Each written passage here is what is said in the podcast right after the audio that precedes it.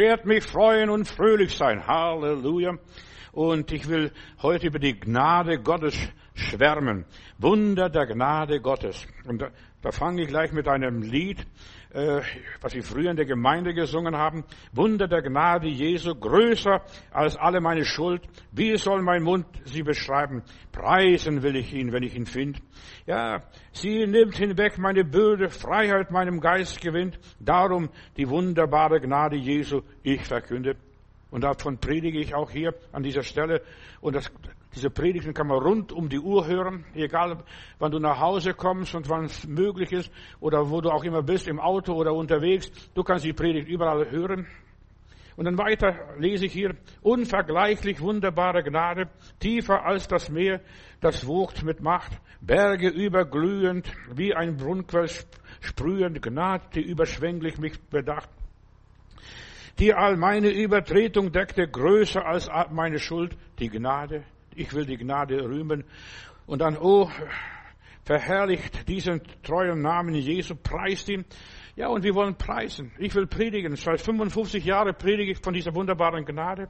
Wunder der Gnade Jesu, die mich verloren entrückt. Sie schenkt mir volle Vergebung, löst mich, worin ich verstrickt. Sie hat die Ketten zerbrochen, Freiheit mir, mich nun entzückt. Sei die wunderbare Gnade Jesu mich beglückt. Wunder der Gnade Jesu. Alle Befleckung, Befleckung zerrinnt. Sie weckt erneuernde Kräfte, macht mich zu Gottes Kind, schenkt ewig Frieden und Freude, ob alles sonst verschwindet. Ja, oh Wunder der Gnade Jesu, ich trau ihr blind. Wunder der Gnade Jesu. Die Gnade Jesu verdrängt alle Verdammnis, verdrängt das Böse, verdrängt das Übel, verdrängt das Negative, die Folgen der Sünde, verdrängt die Dämonen. Ich bin begnadigt. Ich bin einer, der die Gnade fand. Und dann haben wir so schönes Lied aus Amerika, Amazing Grace, so wunderbare Gnade. Ja, die Gnade verdrängt die Folgen der Sünde, was immer auch ist. Gnade zieht uns zu Gott und das Gesetz verurteilt uns. Ich habe Gnade. Das Gesetz kann und darf mich nicht mehr verurteilen. Gott nimmt mich an, so wie ich bin, mit Haut und Haaren. Wer unter der Gnade lebt, der hat eine andere Haltung, lebt anders, ja, hat ein anderes Gefühl, verdammt sich selbst nicht, verdammt nicht andere. Er ist glücklich, geht fröhlich seine Straße weiter. Die Gnade sagt mir, dass Gott mich liebt, auch wenn mich keiner und niemand liebt. Er liebt mich, er versteht mich. Gnade verdirbt mir nicht das Leben, im Gegenteil, ich darf am Leben Spaß haben, mir ist Gnade widerfahren, Erbarmen, was auch immer sei. Ja, die Gnade verbietet mir nicht alles, so wie die Kirche es verbietet. Ja, du musst fromm sein, du musst in die Kirche gehen und das und das ableisten. Pharisäer und Perfektionisten führen ein schreckliches Leben für mich. Ja, der Magengeschwüre, ich darf das nicht, ich darf jenes nicht. Ja, was darf der arme Kerl? Der Pharisäer und der Perfektionist, er darf nichts Negatives denken, keine Fehler mehr machen, sich nicht mit anderen vergleichen, was auch immer sei. Und sobald du dich mit anderen vergleichst, bekommst du ein schlechtes Gefühl, Schuldgefühle. Gnade ist nicht gegen die natürlichen Gefühle, Empfinden, gegen die natürlichen Reaktionen. Gnade ist Leben. Ich lasse einfach das Leben laufen, weil Gott es will, dass es gelebt wird. Menschen, die die Gnade nicht kennen, gasteien sich selbst. Ja, Gott hat uns erlöst von einem knechtischen, sklavischen Geist. Ich bin kein Hund mehr, auch nicht der Hund vom Herrgott. Ja, ich werde nicht kurz gehalten. Im Gegenteil, der begnadigte Sünder, der darf sein Leben ausleben, voller Freude und Spaß. Viele haben eine falsche Religion. Die haben eine Kirche, oder was weiß ich, ein Dogma, aber sie leben noch in der Unterdrückung. Sie wissen nicht, was Freiheit ist, die Freiheit der Kinder Gottes. Wenn du die Gnade erlebst, dann weißt du, was Gottes Liebe ist. Du lebst ein Leben ohne Verdammnis, ohne Verboten. Ja, du lebst ein Leben. Menschen, die die Gnade nicht kennen, sie bekommen mit der Zeit Depressionen, werden mutlos, fühlen sich elend, sie haben ein gestörtes Verhältnis zum Herrgott. Wer die Gnade Gottes nicht kennt, der ist voller Komplexe. Was denkt der liebe Gott über mein Leben? Sind verunsichert und verwirrt. Sie haben ihre Vergangenheit noch nicht aufgearbeitet oder abgeschlossen. Ja, meine Vergangenheit ist abgeschlossen. Ich habe Amnestie, ich habe Gnade bekommen von Gott. Ja, viele haben ihr Leben verdrängt, ihr wirkliches Leben und leben gar nicht ihr Leben. Gott will, dass du dein Leben lebst und dein Leben genießt. Und so viele leben gar nicht ihr Leben. Die leben ein Leben von irgendjemand. Erlebe die Wunder der Gnade, von der ich gelesen habe. Da ist eigentlich die ganze Predigt schon für sich selbst. Ja, ich will mich freuen und fröhlich sein, haben wir gehört. Die Macht der Sünde macht unser Leben kaputt, zerstört uns, beraubt uns. Lerne aus der Vergebung Gottes zu leben.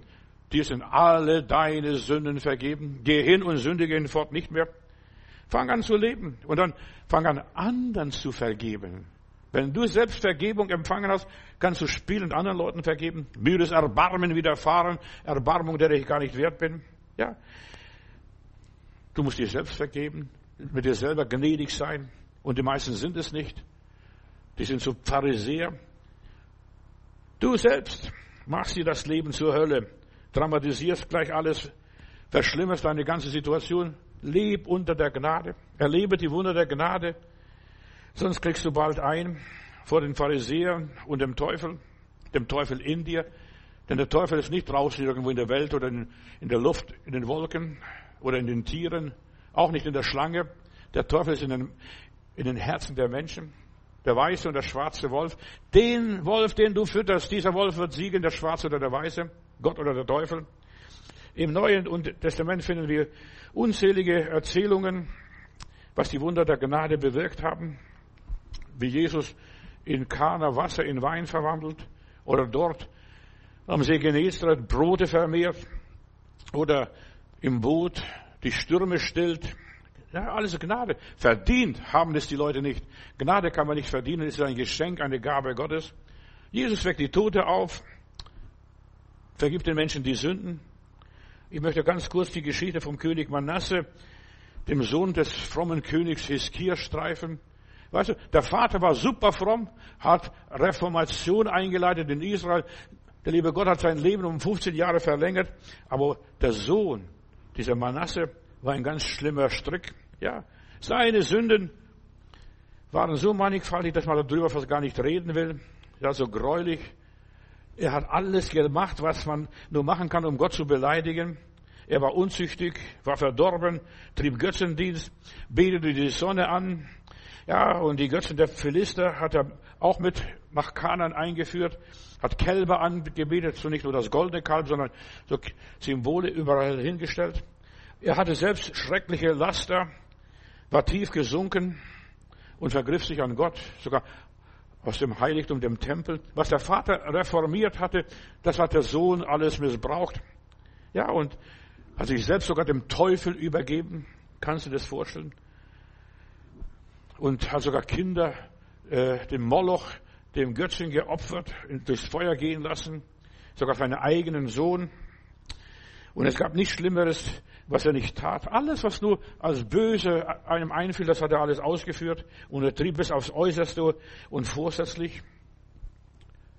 Und das vorsätzlich tat alles, was verboten war. Sämtliche Gräuel, die du ausdenken kannst, die kannst du nicht mal in deiner schlimmsten Fantasie ausdenken, die hat er alles getrieben. Er holte Wahrsager ins Land, Zeichendeuter, Geistesbeschwörer, Zauberer nach Jerusalem, als offiziellen Beruf eingesetzt sogar.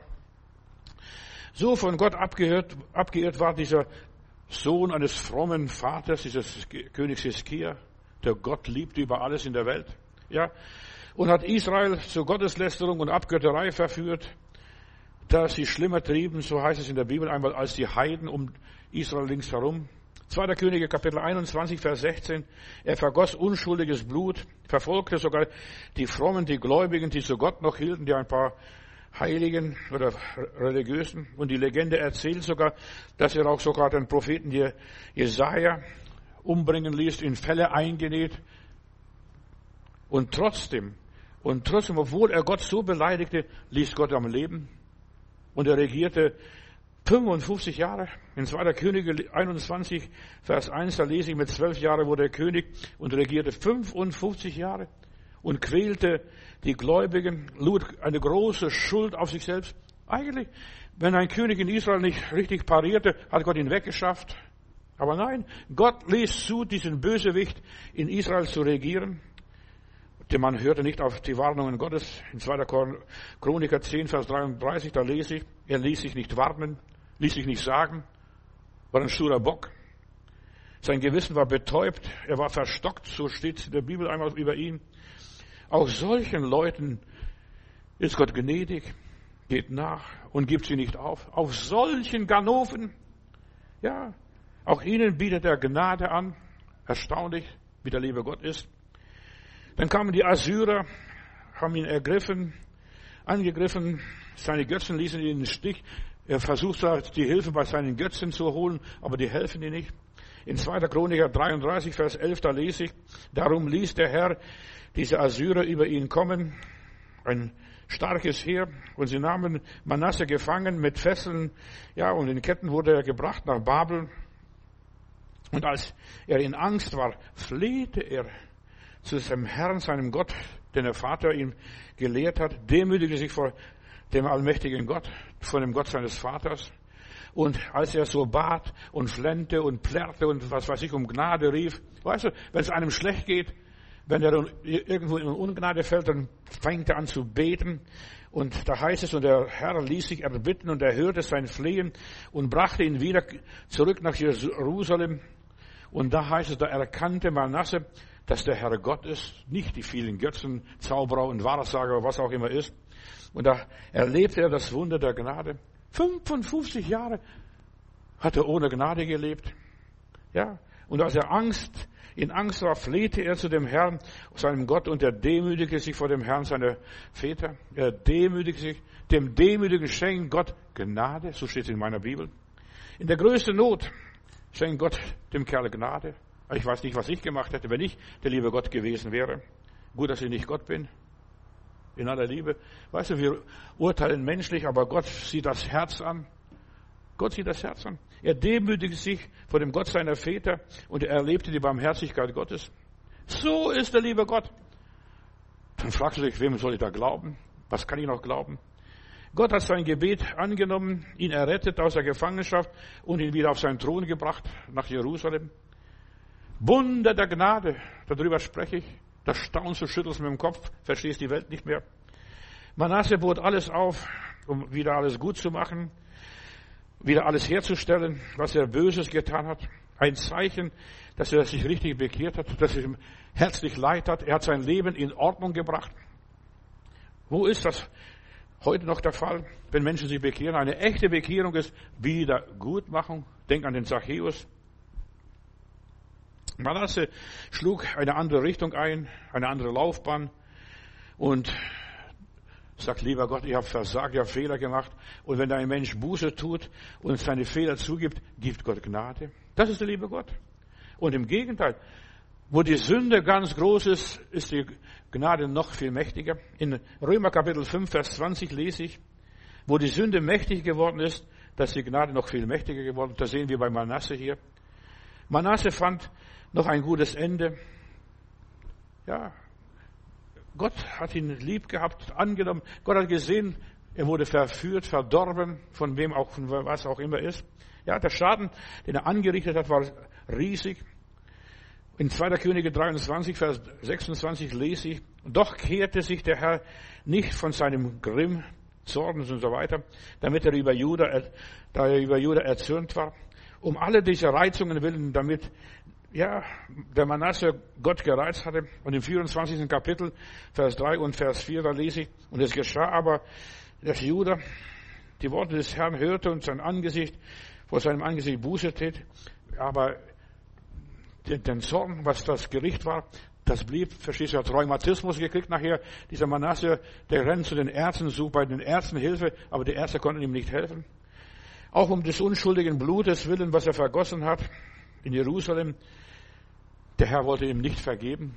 Gott vergibt uns die Sünden, aber er vergibt uns nicht alle Sünden. Und ich will, manche Sünden musst du hier ausbaden. Ich denke nur an die Sünde, was David beim Ehebruch begangen hat.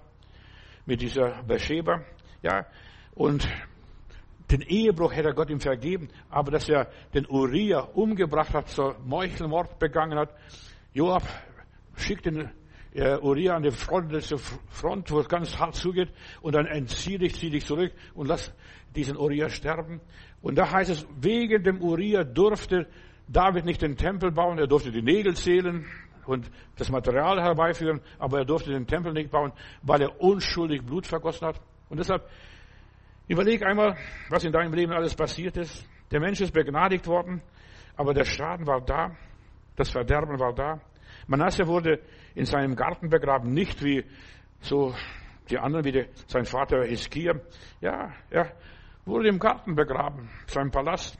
Hat nicht diese königliche Ehre bekommen. Die Gnade Gottes rettet seine Seele, aber nicht mehr.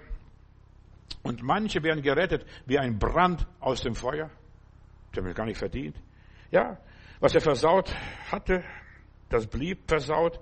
Was er verloren hatte, das blieb verloren. Manche Leute denken, wenn ich mich bekehre, wird alles zurückgebracht. Nein, manches musst du ausbaden. Dieser David musste erleben, dass vier seine Söhne starben, wie auch immer. Der verlorene Sohn hat sein Erbe verprasst und verbraten und verschleudert. Und jetzt kommt er zum Vater nach Hause. Vater, ich will nur ein Tagelöhner sein. Und damit gibt er sich zufrieden. Die Gnade ist, dass man seine Seele retten kann, wie ein Brand aus dem Feuer. Denk an all die Sünder, all den Ungläubigen, an alle die, die die Gnade erlebten. Gott hat ihnen vergeben. Die Seele ist zu Gott gegangen. Aber das, was sie angerichtet haben, das mussten sie ausbaden oder andere, seine Nachkommen, sind noch am Schluss, ja, auch wenn sie sich bekehren, schau die Sünderin an, in die Sünderin am Jakobsbrunnen, diese Samariterin. Draußen ist der Prophet, der hat mir alles gesagt. Er hat ihm gar, ihr gar nichts gesagt. Fünf Männer hast du und der Mann, den du jetzt noch hast, gehört dir auch nicht. Ja. Und dann erzählt sie dort in Samaria, der da draußen ist der Prophet, der hat mir alles erzählt. Ja, sein, ihr Leben war ver, verloren. Fünf Männer hatte, fünfmal hat sie versucht, glücklich zu sein. Das hat nicht geklappt. Und auch jetzt klappt es nicht, verstehst du? Es kann auch gar nicht mehr klappen. klappen. Sie wurde begnadigt, aber ihr Leben war verfahren. Fünf Männer. Ja, sie haben sie versaut. Sie wollte immer glücklich werden, aber sie blieb unglücklich, sie blieb allein. Ja, sie wurde, wurde noch Hunderten zum Segen. Sie hat gesagt, draußen ist der Messias. So viele Menschen werden noch am Schluss ihres Lebens zum Segen für andere, aber sie selbst haben nichts davon. Ihr Leben blieb verfuscht, wie bei dieser Samariterin, wie bei diesem Manasse. Sie blieb verlebt. Sie hat ihr Ideal nicht verwirklichen können. Das, was sie hätte sein können in jungen Jahren, beim ersten Mann, das hätte sie sein können, aber sie hat immer wieder versucht, war nie zufrieden, die glücklich zu machen. Ja? Von ihr selbst wird nichts mehr berichtet. Sie hat anderen das Wunder erzählt. Draußen ist der Messias. Geht hin. Aber ihr Lebenstraum blieb unerfüllt. Bei so vielen Menschen, sie wundern sich, warum bleibt mein Lebenstraum unerfüllt? Warum finde ich keinen Mann, keine Frau? Ja, warum? Was ist da passiert? Sie wurden begnadigt. Sie wurden von Gott entschuldigt, entsündigt. Ihnen wurde vergeben und ihr Leben ist verpfuscht. Hier auf dieser Erde, in, diesem Welt, in dieser Welt. Von ihr heißt es, er hat mir alles gesagt. Sie hatte die Offenbarung von ihr Leben, aber nicht mehr und nicht weniger. Sie hatte nur das, was nachher kam, was ein Segen für andere war. Oh, Frau, wir glauben jetzt an diesen Mann draußen am Jakobsbrunnen, nicht weil du es gesagt hast, sondern wir haben selbst gesehen und selbst gehört, was er ist. Und sie wurde zum Segen für andere. Und deshalb, wenn du die Gnade bekommst, du wirst dein Leben nicht mehr wieder in dem Rahmen bekommen, wie es einmal war. Und dann musst du versuchen und alles dran setzen, dass du ein Segen für andere wirst. Sie hat nichts für sich selbst bekommen, sie blieb unerfüllt, sie blieb einsam, hat keine Kinder gehabt. Ja, sie geht in der Ewigkeit als verloren, das Leben war verpfuscht. Ein anderes Bild, Maria Magdalena, sie salbte Jesus in Bethanien, ist auch so eine Frau, Wahrscheinlich war es eine Prostituierte. In der Bibel heißt es einmal, der Herr Jesus trieb sieben Dämonen aus dieser Magdalena. Ihr war viel vergeben. Sie sagt, Jesus tut ein gutes Werk an den Herrn Jesus Christus. Ja, es, ist, hat die Vergebung, ihr ist viel vergeben. Sie war auch erfinderisch. Sie nimmt ihr Nardenöl, das für die Altersversorgung war, dieses Fläschchen, zerbricht sie und salbt Jesu Füße. Sie erreicht Jesus und Jesus ist alles für sie. Ja, andere kritisieren, wenn das ein Prophet wäre, der Judas und der Simon, der Pharisäer, aber sie verstehen nicht, wie Jesus sie verteidigt. Sie hat ein gutes Werk an mir getan. Also auf die Ewigkeit hingesehen. Sie tat, was sie konnte, heißt es von ihr. Sie gebrauchte den Rest ihres Lebens. Und das ist das Wunder der Gnade, dass du den Rest deines Lebens noch gebrauchen kannst zur Ehre und Verherrlichung Gottes. Und in der Bibel heißt, und überall auf der Welt, wo das Evangelium gepredigt wird, wird auch von dieser Frau erzählt. Auch heute Nachmittag in der, im Ollenhauer Straße 15 hier bei uns. Ja, wird erzählt. Sie erlebte die Nähe Jesu.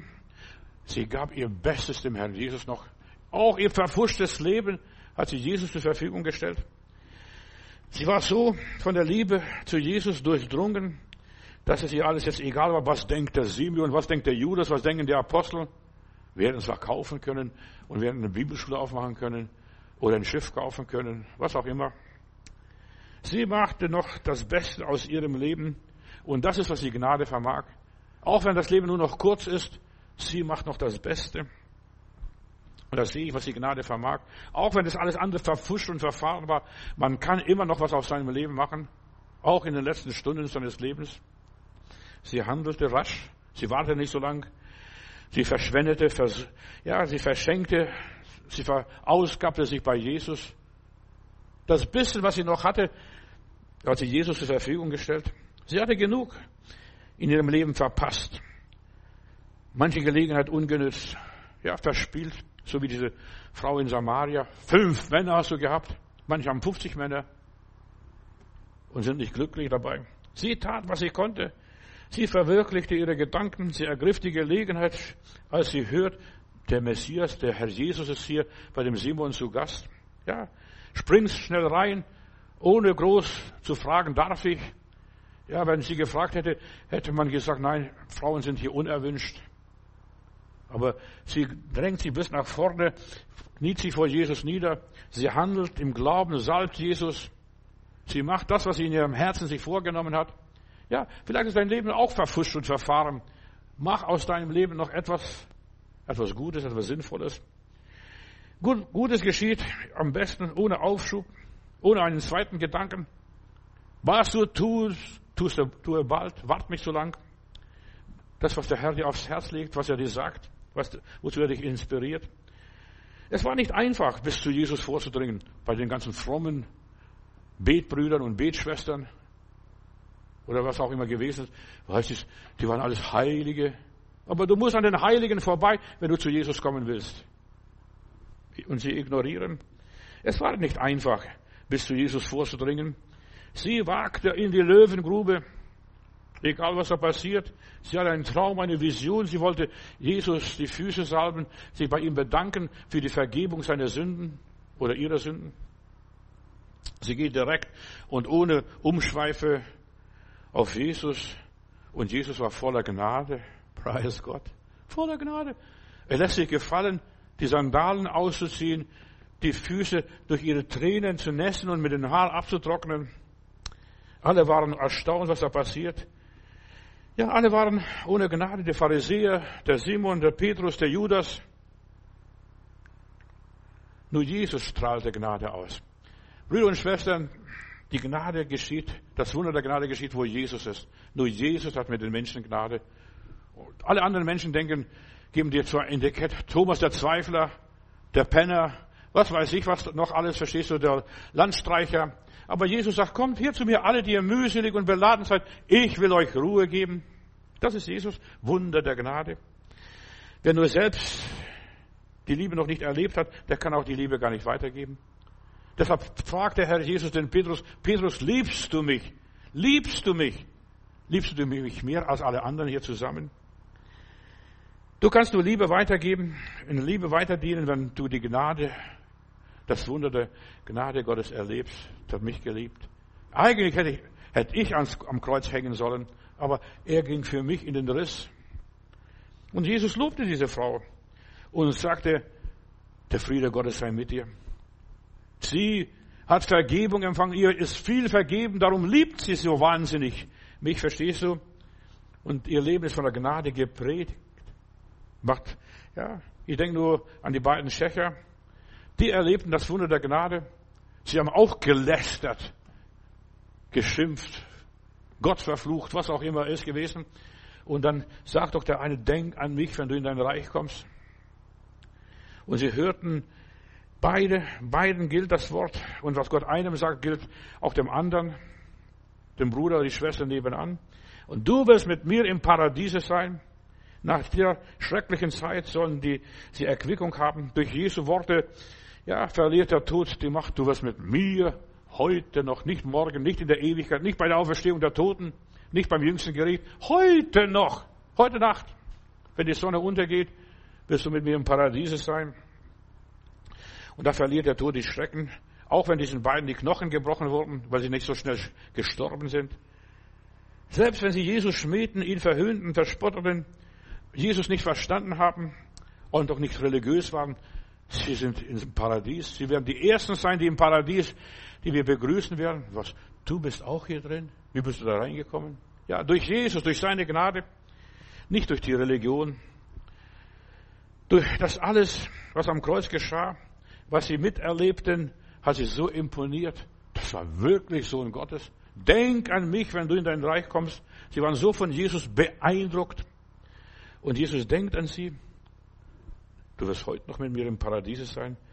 Jesus, dass Jesus zwischen diesen beiden Übeltäter gekreuzigt wurde, das war, wurde lang voraus, vorausgesagt. Das war Gottes Plan. Das war kein Unfall. Auch in unserem Leben, wenn manchmal missliche Sachen geschehen, ja, fünf Männer hast du schon gehabt, oder Manasse, was du da getrieben hast, 55 Jahre. Du bist nur nach dem Gefühl gegangen, du hast ein Gefühl ausgelebt. Ja, das Wunder der Gnade ist, Jesus war der Heilige, der zwischen den Übeltätern hängt, den Verbrechern. Heute noch wirst du mit mir im Paradiese sein. Der Prophet Jesaja, ja, war, beschreibt Jesus als einen Dulder, der trägt unsere Krankheiten und Schmerzen und Sünden und unser Vergehen. Das ist Gnade. Er trägt es, ohne zu kritisieren und zu schimpfen und uns Vorwürfe zu machen. Jesus wurde für uns, für dich und mich verstümmelt. Und der Schächer wünscht sich, dass Jesus an ihn denkt. Stell mal sowas vor. Ja, mehr hat es sich nicht gewünscht. Hat nicht gesagt, Jesus vergib mir alle meine Sünden. Nein, denk an mich. Denk an mich. Weißt du, wir Menschen sind so vergesslich. Josef ist im Gefängnis, da sind auch zwei Menschen da. Der, Koch, äh, der Bäcker und der Mundschenk. Und der eine vergisst ihn. Aber dann kommt die Stunde X, wo der Pharao einen Traum hat. Und dann erinnert er sich, ich habe noch einen Freund im Gefängnis. Den habe ich total vergessen. Und dann denkt an Josef. So, du wirst dann von Gott, von Jesus gedacht und du kommst auf deinen Thron, in deine Position. Der Schächer bekommt die Zusage, Zusage, heute noch wirst du mit mir im Paradiese sein. Mehr hat der Mann nicht mehr gebraucht. Der musste nicht mal in die Kirche gehen, sich taufen lassen oder konfirmiert werden oder was auch immer ist. Ja, der musste gar nicht große Dinge tun, wieder gut machen. Das konnte er gar nicht. Der hing am Kreuz, der war am Kreuz angebunden. Wunder der Gnade erleben alle, die auf Jesus einfach blicken. Schau auf Jesus. Denk an mich, Herr Jesus. Auch heute Abend, vielleicht bist du in so einer Situation, dass du die Welt nicht mehr verstehst. Bitte Jesus, Jesus, denk an mich. Ich bin auch einer von deinen Geschöpfen, die hier über diese Erde gehen. Wir haben ein schönes Lied, was wir früher immer gerne gesungen haben.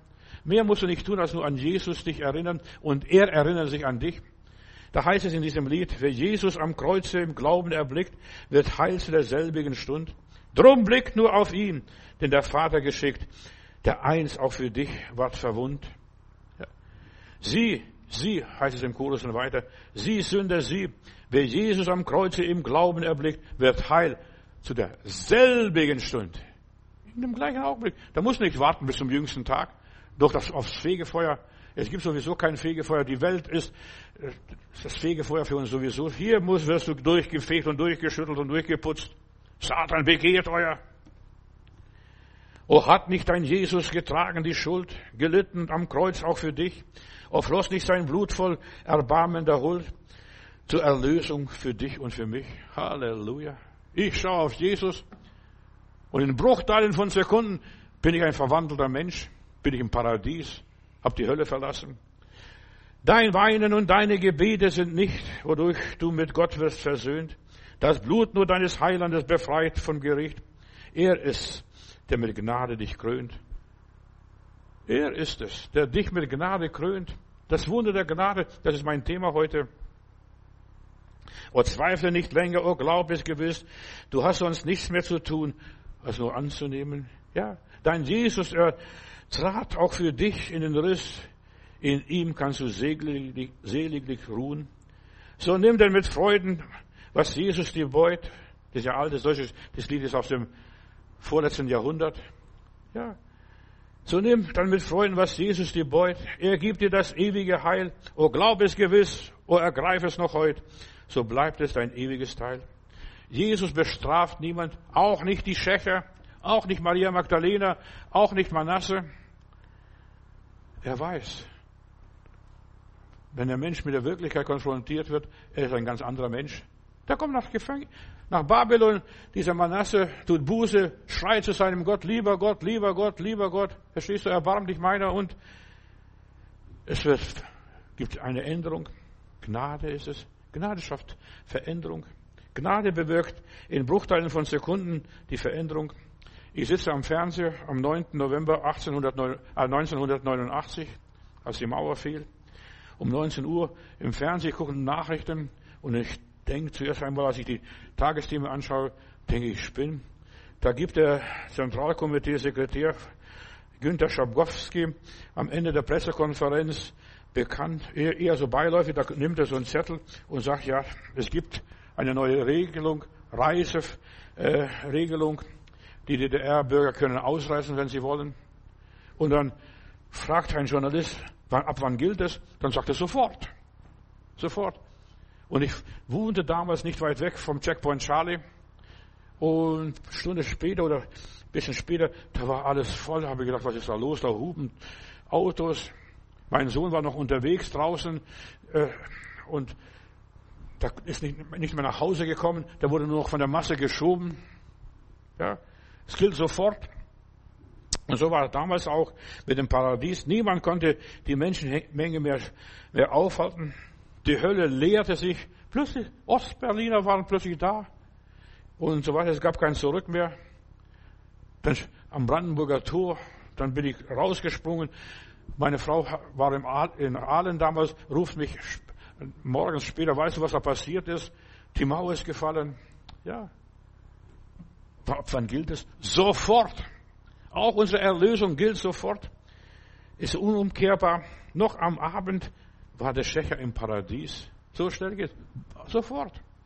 Er erlebte die Wohltaten Gottes, sitzt heute am Tisch des Herrn. Ja, und vorbei ist Leid und Schmerz. Von einer Sekunde auf die andere ist er im Reich Gottes. Gedenke meiner, wenn du in dein Reich kommst. Wer Jesus im Glauben erblickt, wird heil zu derselbigen Stunde. Ab wann gilt es? Sofort. Ja, ich sehe noch heute. Sofort. Mit sofortiger Wirkung ist es passiert. Ein anderer Fall, da ist dieser Saul von Tarsus, ein Lästerer Jesu Christi, 1. Timotheus 1, Vers 13, ein Verfolger der Gemeinde, hat die schöne Gemeinde in Jerusalem kaputt gemacht, dieser Wüterich. Ja, ein Verfolger der Gemeinde ließ Christen verhaften, steinigen, als es ein Vergnügen gab, die Steinigung des Stephanus, da hat er Blut geleckt. Ein Eiferer des Gesetzes, ein religiöser Fanatiker, verfolgt die Christen bis nach Damaskus und plötzlich stellt sich Gott ihm in den Weg. Saul, Saul, warum verfolgst du mich? Und dann betet er, Herr, wer bist du? So weit muss mal kommen, dass plötzlich ein Licht erscheint, eine Stimme im Himmel erklingt. Saul, Saul, warum verfolgst du mich? Wer bist du? Ja. In Galater Kapitel 1, Vers 13 schreibt er später, denn ihr habt ja gehört von meinem Leben früher im Judentum, wie ich über die Maßen die Gemeinde Gottes verfolgte und sie zu zerstören suchte. Er war so schwarz wie ein Schornsteinfeger vor Gott, verstehst so verdorben und versaut. So viel Dreck hat er am Stecken gehabt. Kein Wunder, dass die Gläubigen in Jerusalem nicht, in Judäa nicht annahmen. Das ist der, der die Gemeinde verfolgte. Und die haben von ihm nicht viel gehalten und die konnten ihm nichts abnehmen. Sie trauten ihm nicht über den Weg. als er später sogar noch eine Spende den Armen nach Judäa brachte. Selbst als er sich die Glatze geschoren hatte, man hat ihn erkannt, das ist dieser Wüterich. Und gerade dieser Paulus erlebte das Wunder der Gnade auf der Straße von Damaskus, dass Jesus ihm persönlich begegnet und dann dem Ananias sagt der liebe Gott, das ist mir ein auserwähltes Werkzeug. Ich hätte so einen Lumpen gar nicht genommen. Verstehst, du, das Volk Gottes so gestresst hat? Kannst du dir vorstellen, ein Christenmörder, ein Lästerer Jesu, an dessen Hände Blut klebt, ein Christenhasser, Apostelgeschichte 8, Vers 3, ja, der sogar Christen in fremde andere Städten außerhalb des Landes verfolgte, wird ein Apostel Jesu Christi? Kannst nicht vorstellen. Aber Gnade macht es. Ja, Jesus hat für solche Verfolger gebetet, Vater, vergib ihnen, denn sie wissen nicht, was sie tun. Vater, vergib ihnen. Und sie erleben das Wunder der Gnade. Menschen, die dem Reich Gottes Schaden zugefügt haben, die im Widerspruch zu Jesus gelebt haben, erleben das Wunder der Gnade. So ein Saul von Tarsus. Paulus wurde nach einer, nach seiner Bekehrung ein auserwähltes Rüstung. Natürlich, er musste in der Wüste gehen. Natürlich hat er so einen Fall im Fleisch gehabt, dass wo er hinkam, den Mund aufmachte, sofort verfolgt wurde. Er sollte spüren, was es bedeutet, ja, verfolgt zu werden. Er hat anderen Christen so viel Leid zugefügt, das muss er ja selber auslöffeln. Und Geschwister, Gott vergibt uns unsere Schuld. Er ist wunderbar und gnädig, aber wir müssen auslöffeln, was wir uns eingebrockt haben. Ich habe dreimal gefastet, dreimal gefleht und der Herr hat es nicht weggenommen. Warum? Er hat gesagt, lass dir genügen an meiner Gnade. Ja, lass dir genügen an meiner Gnade. Sei froh, dass du noch lebst. Ja, Paulus war ein auserwähltes Werkzeug. Versteh mal hier, was die Gnade ist. Amazing Grace. Amazing Grace. Auf Deutsch heißt dieses Lied, oh Gnade, Gott ist wunderbar. Du hast mich errettet. Ja, ich war verloren ganz und gar, war blind. Jetzt sehe ich. Die Gnade hat mich Furcht gelehrt und auch von Furcht befreit, seitdem ich mich zu Gott bekehrt, ja, bis hin zur Herrlichkeit. Durch Schwierigkeiten mancher Not und Art wurde ich ja schon geführt, doch jetzt hat die Gnade mich bewahrt. Ehre sei Gott. Ja, amazing grace. Wenn wir 10.000 Jahre sind in seiner Herrlichkeit, mein Herz noch von der Gnade singt, wie in der ersten Zeit, wie am ersten Tag. Amazing grace. Paulus ist hier ein Beispiel, was die Gnade vermag. Vom Verbrecher wird ein Diener Gottes. Wird ein Diener Gottes. Er hat dem Teufel, den Juden, die Rechnung verdorben. Und die Juden waren ja so eifersüchtig. Dieser ist auch zu uns gekommen, der die ganze Welt verrückt macht. Und deshalb hassten die Juden ihn damals. Sie wollten ihn sogar lynchen, bis er gesagt hat, komm, Apostelgeschichte 28, Vers 19, ich berufe mich auf den Kaiser. Ich werde mich euch nicht ausliefern. Und Apostelgeschichte 9, Vers 15, da lese ich, Ananias sagte, der Herr aber sprach zu ihm, geh hin, geh hin, geh hin, hab keine Angst vor diesem Wüterich, denn dieser ist mir ein auserwähltes Werkzeug, meinen Namen zu tragen, sowohl vor den Nationen als auch vor Königen und den Söhnen Israels. Mir ein auserwähltes Werkzeug, das ist die Gnade. Denn ich werde ihm zeigen, ich werde ihm zeigen, nicht du und nicht die Kirche und nicht der Petrus und nicht der Papst. Ja, ich werde ihm zeigen, wie viele er noch für meinen Namen leiden muss. Und Hananias ging hin und kam in das Haus und er legte ihm die Hände auf und sprach, Bruder Saul, der Herr hat mich gesandt, Jesus, der dir unterwegs erschienen ist, den du ja, der, als du zu mir als du uns hier nach Damaskus kamst mit diesen bösen Absichten, damit du wieder sehend wirst und mit dem Heiligen Geist erfüllt wirst. Stell dir mal vor, diese Menschen gibt der liebe Gott sogar den Heiligen Geist. Und sogleich fiel es wie Schuppen von seinen Augen und er wurde sehend und er stand auf, ließ sich taufen und er fängt gleich sofort in Damaskus zu predigen, dass die Leute denken, das ist ein Spion.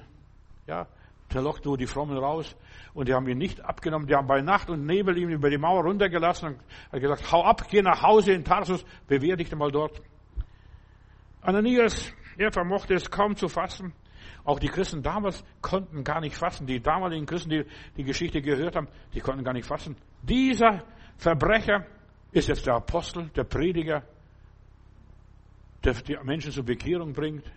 Ja, dieser wütende Wolf ist zu einem Lamm geworden. Wie ist das möglich? Ja, die Gnade vermag es. Die Gnade hat Saul von Tarsus plötzlich verändert. Die Gnade Gottes rettet auch den geistig Verirrten, Verlorenen. Ja, bei dem man sagt, bei dem ist Hopfen und Malz verloren. Auch den rettet die Gnade Gottes. Gott gibt niemand auf. Auch diesen Manasse nicht der so viel Schaden im Volk Gottes damals in Jerusalem angerichtet hat, obwohl der Vater so ein gläubiger Mann war. Die Gnade bringt alle Menschen ans Ziel und die Gnade gibt niemand auf. Halleluja. Und das ist meine Botschaft. Werner Heukelbach hat hier 1946 ein Buch geschrieben, vom Gottesleugner zum Evangelisten. Und sein Hobby war, ja, Traktate zu verteilen. Gerade du brauchst Jesus hat Flugzeuge gemietet und ist über mehrere Großstädte rumgeflogen und die Menschen aufgerufen, gerade du brauchst Jesus. Und so ist mit jedem Menschen, wenn er zum Glauben kommt, von Jesus gerettet wird. Ja, vom Gottesleugner zum Evangelisten. Das war sein Standardwerk. Das Wunder der Gnade geschah in Philippi. Ein anderes Bild noch ganz schnell. Weißt du, ich möchte die Gnade Gottes präsentieren, dir zeigen und sagen, was die Gnade vermag. Dass Paulus und Silas im Gefängnis, im Stock sitzen sie drin. Um Mitternacht fangen sie ein Lobgesang. Die Wände beben, zittern und der äh, Kerkermeister wacht auf, will sich umbringen. Dann sagt Paulus, tu dir nichts an. Wir leben alle und wir sind noch alle da. Dieser Kerkermeister ist gescheitert nach dem Erdbeben. Er ist geliefert. Bei ihm ist alles verloren. Hat keine Hoffnung mehr. Er will sich das Leben nehmen. Bruder, Schwester, nimm dir nicht das Leben, dein Leben ist viel zu stark. Leb noch ein paar Stunden, ein paar Tage, ein paar Jahre, ein paar Wochen. Ja. Auch wenn du versagst hast, verstehst, Offenbarungseid hast, auch wenn du zitterst und nicht mehr weiterkommst und verzweifelt bist, nimm dir nicht das Leben. Meine Bibel sagt, glaub an den Herrn Jesus Christus und du wirst gerettet werden. Paulus sagt, tu dir nichts an. Das Leben ist zu schade, um wegzuwerfen. Sterben kannst du immer noch, wenn du willst. Muss nicht sterben. Ja, der Kerkermeister erlebt das Wunder der Gnade. Was muss ich tun? Glaub an den Herrn Jesus Christus. Nicht an uns, nicht an mich, Saul von Tarsus oder Bruder Silas. Glaub an den Herrn Jesus Christus. Und den, der Kerkermeister nimmt diese beiden Menschen, die unterdessen verließ waren, zu sich in der Wohnung, nachts, dann serviert er Essen, was auch immer war. Wenn Gott einen rettet, rettet er eine ganze Familie. Wenn Gott dich rettet, dich retten kann, die Gnade dich retten kann, wird ganze Familie. Und da heißt es, er, und er wurde noch in der Nacht getauft, er und sein ganzes Haus. Das ist, was Gnade passiert, was passiert. Ja, der hat einen Swimmingpool gehabt in seinem Haus, ja, und dort wurde er getauft. Kein großes Problem damals in römische Häuser. Denn rettet er alle, die mit ihm mitfahren. Auch so, weißt du, wenn Gott nur dich retten würde, dann ist er ein ungerechter Gott. Gott ist ein gerechter Gott. Wenn er einen rettet, wenn der im Bus sitzt, rettet den ganzen Bus. Wenn einer in einem Zug gerettet wird, dann werden alle gerettet, die im Zug sitzen. Wenn einer im Flugzeug sitzt, dann werden alle, die mit dir zusammen im Flugzeug mitfliegen, werden gerettet. Nicht, weil du was Besonderes bist. Nein, du bist ein Kind. Ja, er rettet dich, die mit dir verbunden sind, die von dir abhängig sind. Der Kerkermeister tut, sobald er weiß, was zu tun ist, ja, nimm. Erleb die Gnade.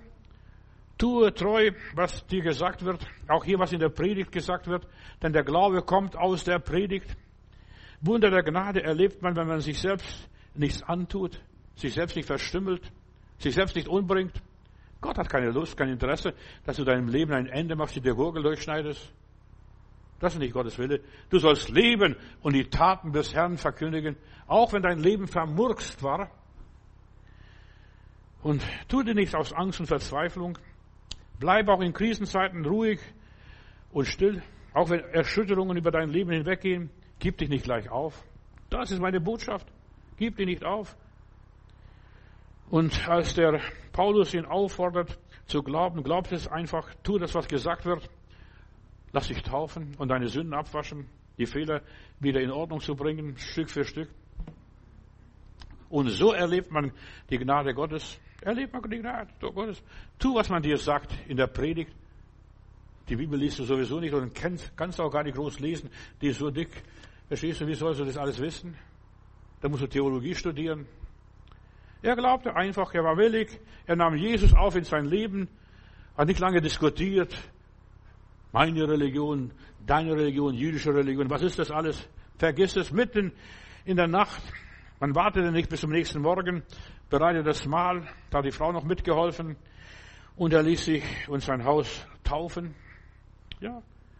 Und das war der mazedonische Mann, von dem Paulus im Traum gesehen hat, komm herüber und hilf uns. Der hat nur lauter Frauen, als er nach Philippi kam, gehabt. Verstehst du? Aber das war der einzige mazedonische Mann. Und es ist gut, dass Gott dir nicht alles zeigt im Voraus. Du würdest vielleicht gar nicht so schnell fahren. Da heißt es, und wir kauften gleich die Fahrkarte und wir fuhren gleich los nach Philippi. Er kam für Paulus und es kam für Paulus ganz anders, als er gedacht hat und alles geplant hat. Weißt du, wenn Gott arbeitet, wenn die Gnade wirkt, kommt alles anders, als du gedacht hast, geplant hast, als man es dir gesagt hat. Ich habe heute so schöne Lieder, was wir früher gesungen haben, gespielt haben. Mit dem, wir haben Familienposaunenchor gehabt, verstehst du, was wir auch gerne gespielt haben im Posaunenchor zu Hause bei uns. Ja. O selig Haus, wo man dich aufgenommen, du wahre Seelenfreund, Freund, Herr Jesus Christ, wo unter allen Gästen, die da kommen, du der gefeierste und der Liebste bist wo alle Herzen dir entgegenschlagen und alle Augen freudig auf dich sehen, wo alle Lippen dein Geburt erfragen und alle deines Winkes gegenwärtig sind, stehen. O selig Haus, wo man die kleinen Lieben mit Händen des Gebets ans dein Herz legt. Du Freund der Kinder, der sie alle die Seinen mit mehr als Mutterliebe pflegt und umhegt wo sie zu deinen Füßen gerne sitzen und sammeln und horchen deine süßen Rede zu und lernen früh dein Lob mit Freuden. Stammeln sich deine Freund, du lieber Heiland, du. O selig Haus! Dein Haus ist ein seliges Haus, auch wenn es verflucht ist und denkst, wir sind in einem Fluch, bei uns sterben die Leute weg wie die Fliegen. Vergiss es. O selig Haus, du hast das, den Herrn Jesus angenommen, du bist gerettet und wegen dir ein Lamm für eine Familie, das reicht vollkommen aus. O selig Haus, wo du die Freude, Freude teilst, wo man bei keiner Freude dein vergisst. O selig Haus, wo, man, wo du die Wunden heilst. Ja, und aller Arzt und aller Tröster bist. O selig Haus, ja, bis jeder eins sein Tagwerk vollendet und bis sie endlich alle ziehen aus. O selig Haus, dahin, woher der Vater dich gesendet, ins große, feine, schöne Vaterhaus. O selig Haus.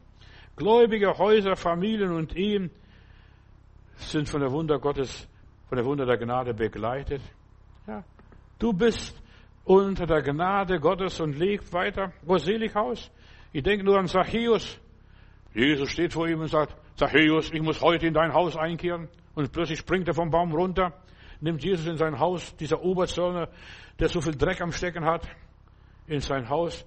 Und dann, Jesus setzt sich hin, betet vielleicht ein Gebet. Und dann sagt dieser Zachäus, Herr, und so ich jemanden betrogen habe, gebe ich alles zurück. Den Armen gebe ich auch was noch, verstehst du? Ich habe noch gefragt am Schluss, als er doch so fertig war, von was hat er noch gelebt? O Selighaus oder das Wunder der Gnade im Hause des Philemon. Da ist auch der Sklave Onesimus abgehauen, ausgebüxt. Ja, weil bei diesem frommen Philemon, der muss jedes Mal jeden Morgen Andacht sich anhören, den ganzen frommen Quatsch. Und er hat was mitgehen lassen, verstehst du? Der hat was gestohlen zu Hause und ist als Sklave abgehauen. Und plötzlich befindet er sich in Rom und im Rom kommt er ins Gefängnis und dann wird er in eine Zelle eingesperrt. Da ist der Bruder Paulus auch dabei, verstehst du? Wegen dem Evangelium. Und die haben sie noch gekannt von Kolossea. Ja, Onesimus, dich kenne ich von irgendwoher. Ich habe dich schon mal gesehen. Ja, ich bin abgehauen von meinem Herrn. Weißt du, und damals war auf jeden flüchtigen Sklaven Todesstrafe, der musste gekreuzigt werden. Wenn das rauskommt, warum du hier bist in Rom, als abgehauener Sklave. Zu Hause war das alles so fromm. Er landet im Rom im Gefängnis, begegnet dem Paulus. Ist erstaunt. Was? Wie manchmal Gottes Wege sind. Plötzlich bist du im Knast und mit dem Bruder Paulus zusammen. Und der Paulus predigt ihm, solange er im Gefängnis war. Ja, der, dieser Onesimus war ein abgefallener, lauer Christ geworden. Der wollte mit dem frommen Philemon nichts zu tun haben. Aber das ist die Gnade Gottes. Die Gnade Gottes gibt niemand auf. Auch im Gefängnis ist der liebe Gott da. Auch wenn du mit Paulus in der gleichen Zelle bist. Weißt du, manchmal hat sich Paulus vielleicht gefragt, warum bin ich hier im Gefängnis? Ja? Muss das sein? Aber weißt du, alle Dinge dienen zum Besten. Auch die Dinge, die du nicht verstehst. Und Paulus schickt den Onesimus nach Hause, schreibt einen Brief an den Herrn Philemon. Eigentlich hätte diesen Onesimus gerne gebraucht, verstehst du? Ja, guter Mensch geworden hier jetzt im Knast. Aber Onesimus war einverstanden, zu Philemon zurückzugehen und für ihn zu arbeiten. Die Gnade ist es, was dich zurückbringt zu dem, da wo du den Segen Gottes verloren hast, wo du abgehauen bist. Ja, das machst du plötzlich freiwillig, machst dich nützlich. Der Schaden wird wieder gut gemacht und das ist Gnade. Nicht, dass du den Schaden gut machst, Gott macht den Schaden wieder gut in unserem Leben. Und das, was gestohlen ist, veruntreut hatte und so weiter, das gibt es zurück. Und jetzt sagt er, ich möchte ein brauchbarer Mensch werden. Das ist, was die Gnade bewirkt, dass der Mensch wieder ein brauchbarer Mensch wird. Das Wunder der Gnade veranlasst, dass wieder alles gut wird, alles gut gemacht wird, die Dinge in Ordnung gebracht werden. Siehe, so ist, wie Gott lenkt und arbeitet. Onesimus läuft dem Saulus oder dem Paulus in die Arme. Das fängt er auf, als er da in die Zelle reingestoßen wird. Weil Gott es will. Nicht, weil der Paulus es will oder der Onesimus es will und braucht. Nein, die Gnade ist es. Gottes Wege sind manchmal merkwürdig, sonderbar und eigenartig, unergründlich. Die Gnade findet auch den entlaufenen Sklaven weg. Ja, der Haus weg von Hamburg und in Stuttgart findet dich, ja, da findet jemand, ja. Das größte Wunder von allem ist Hesekiel Kapitel 9, Vers 8. Hesekiel 9, Vers 8, da heißt es, und ich war noch übrig. Verstehst du? Du wunderst dich, warum bin ich noch übrig? Warum lebe ich? Bin ich dann besser wie die anderen? Es steht hier um die Heimsuchung Jerusalems, Endzeitgericht über Israel. Da heißt es, Hesekiel Kapitel 9, da heißt es, schlagt alte, Jünglinge, Jungfrauen, Kinder und Frauen, schlagt sie alle tot. Ja, das ist die Welt, der Zustand dieser Welt. Aber die das Zeichen sich haben, die versiegelt sind von Gott, an denen soll kein Leid geschehen, die sollte nicht anrühren. Fragt einer aber nach meinem Heiligtum und sie fingen an bei den Ältesten mit dieser Schlachtung und er sprach zu ihnen, macht den Tempel unrein, füllt die Vorhöfe mit Erschlagenen, denn dann geht hinaus und ja, sie gingen hinaus und erschlugen, wen sie fanden in der Stadt. Ich bin nur noch allein übrig geblieben. Das war glücklicherweise nur ein Traum. Vielleicht bist du auch im Traum nur noch allein übrig geblieben. Das ist noch da. Und was macht Ezekiel? Und ich fiel auf mein Angesicht und schrie und sprach, ach Herr, mein Gott, Willst du denn den ganzen Rest Israels verderben, dass du deinen Zorn so ausschüttest über Jerusalem? Herr, und er sprach zu mir, die Missetat dieses Hauses Israel und Juda ist so groß, es ist lauter Blutschuld im Lande und lauter Unrecht in der Stadt. Überall nur Gericht, Gericht, Gericht, Katastrophe, Katastrophe, Katastrophe, nur Chaos. Und du fragst dich, und wie soll es mit mir weitergehen? Ja, Gott hat andere Gedanken mit dir. Ich bin allein übrig geblieben. Vielleicht bist du auch in deiner Sippe allein übrig geblieben. Du bist der Rest, der Überrest. Du hast alles überlebt als Einziger. Dich hat Gott verschont. Du fragst warum? Weshalb? Ja. Du erlebst noch besondere Gnadenerfahrungen und es treibt dich zu staunen. Ich staune die nie zu begreifende Liebe. Was bin ich? Ja. Bin ich denn besser wie der anderen? Du wunderst dich. Ich bin allein übrig geblieben. Ja, oft frage ich mich, was habe ich getan, dass ich noch allein übrig geblieben bin? Die anderen sind alle schon voraus. Ja, die Kinder Gottes sind versiegelt. Sie haben nichts zu befürchten. Ich bin allein übrig geblieben. Friedrich Hiller, ein Pfarrer im vorletzten Jahrhundert, nee, vor, vorletzten Jahrhundert, ja, schrieb ein schönes Lied. Du bist übrig geblieben, weil du Erbarmen weil du Erbarmen bekommen hast. Und da schreibt er, dieser Hiller, mir ist Erbarmung widerfahren, Erbarmung, derer ich nicht wert. Das zähle ich zu den Wunderbaren. Mein stolzes Herz hat es nicht begehrt. Ja, nun weiß ich das und bin erfreut und rühme die Barmherzigkeit. Ich hatte nichts als Zorn verdient und soll bei Gott in Gnaden sein. Gott hat mich mit sich selbst versöhnet und macht durchs Blut des Sohnes mich rein. Wo kam dies her? Warum es geschieht? Erbarmen ist und weiter nichts. Dass du heute hier sitzt, Gott anbetest, dass du heute an Gott glaubst, an Jesus Christus glaubst, den Heiligen Geist hast, ja, das Erbarmen. Wo kam das her? Warum es geschieht? Erbarmung ist und weiter nichts. Das muss ich dir, mein Gott, bekennen. Das rühme ich, wenn ein Mensch mich fragt. Ich kann es nur Erbarmen nennen. So ist mein ganzes Herz gesagt. Ich beuge mich und bin erfreut und rühme die Barmherzigkeit. Das ist das Wunder der Gnade. Dies lasse ich kein Geschöpf mir rauben. Dies soll mein einzig Rühmen sein. Auf dies Erbarmen will ich glauben, auf dieses bet ich auch allein, auf dieses duld ich in der Not, auf dieses hoffe ich auch in den Tod. Gott, der reich ist an Erbarmen, reißt dein Erbarmen nicht von mir und führe durch den Tod mich Armen, durch meines Heilands Tod zu dir. Da bin ich ewig recht erfreut und rühme die Barmherzigkeit. Halleluja. Danke dir, Herr Jesus, für die Barmherzigkeit für das Wunder der Gnade. Ja, ich danke für das Erbarmen, das mir widerfahren ist. Und ich segne alle Hörer, die diese Botschaft hören und immer noch nicht begriffen haben, was die Gnade und das Erbarmen ist. Heiliger Geist, öffne ihr Verständnis, dass sie begreifen, du bist ein guter, wunderbarer Gott. Wir hören ein Lied. Geh unter der Gnade Gottes. Geh unter der Gnade Gottes. Leb unter der Gnade Gottes. Stirb unter der Gnade Gottes. Weißt du, du kannst nicht mehr tun, als nur sagen, hier bin ich Herr. Erbarmen ist mir widerfahren, weiter nichts. Und in der, in der gleichen Zeit nehmen wir unser Abendopfer auf. Gott möge uns segnen.